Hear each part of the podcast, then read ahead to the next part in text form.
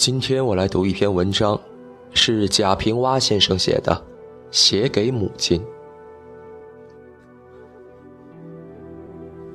人活着的时候，只是事情多，不计较白天和黑夜。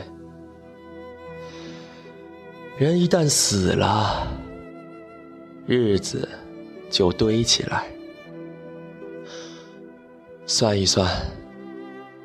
再有二十天，我妈就三周年了。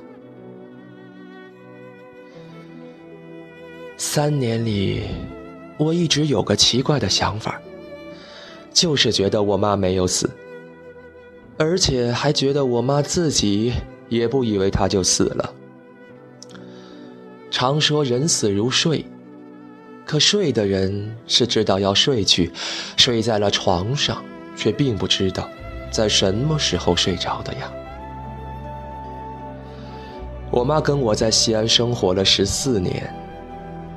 大病后，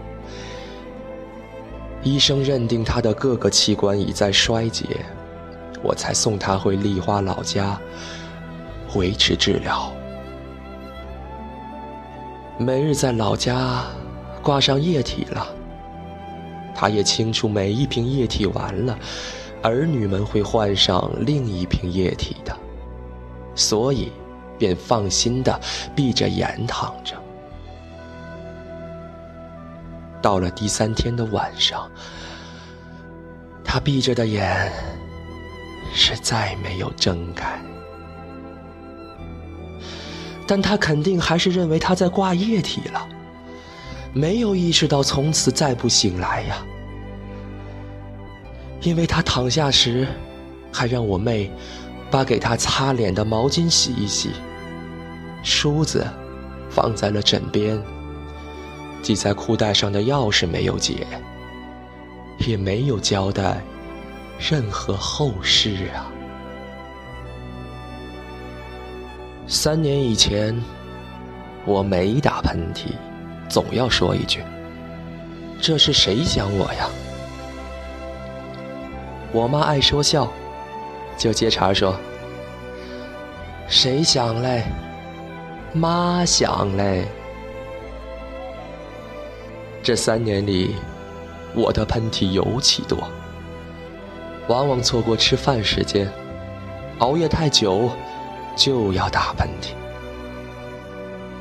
这喷嚏一打，便想到我妈了，认定是我妈还在牵挂着我嘞。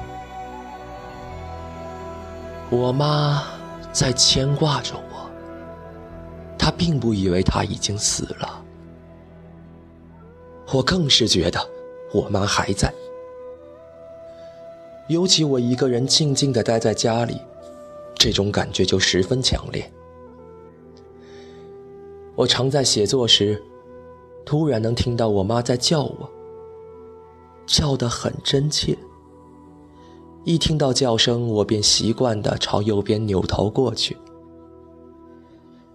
从前呢，我妈坐在右边那个房间的床头上，我一伏案写作，她就不再走动，也不出声，却要一眼一眼看着我。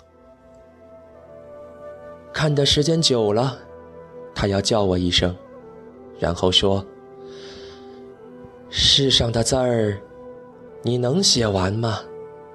出去转转吗。”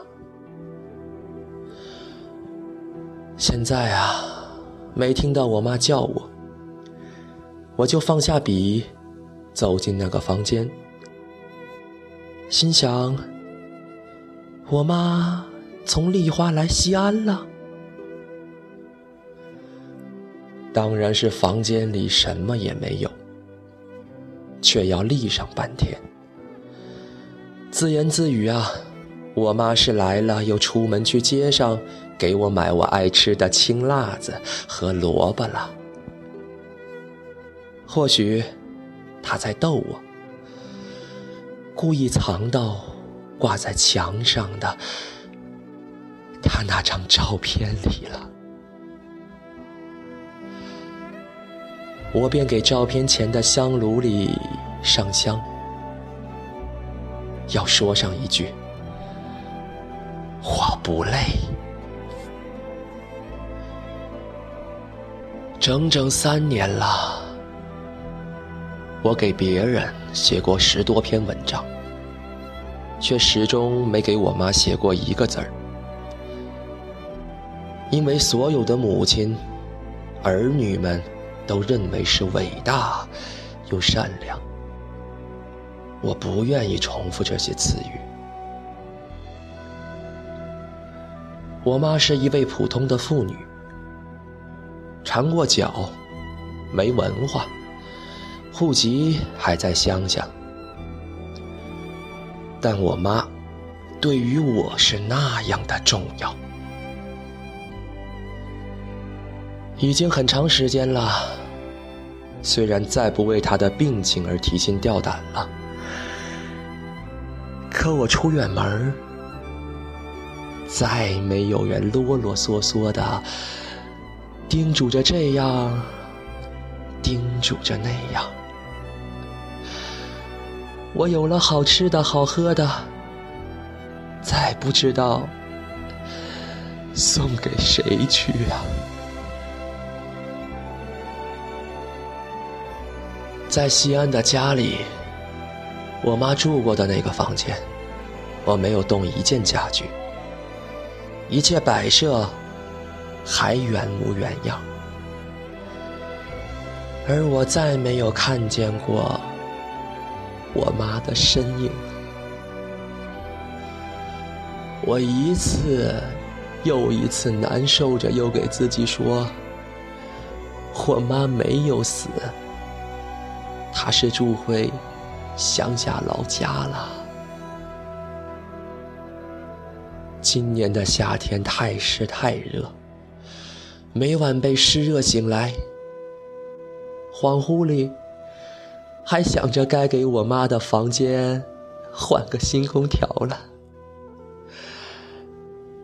待清醒过来，又宽慰着我妈在乡下的新住处里应该是清凉的吧。三周年的日子。一天天临近，乡下的风俗是要办一场仪式的。我准备着花果，回一趟丽花了。但一回丽花，就要去坟上。现实告诉着我，妈是死了。我在地上，他在地下，阴阳两隔，母子再也难以相见。顿时热泪四流，长声哭泣呀！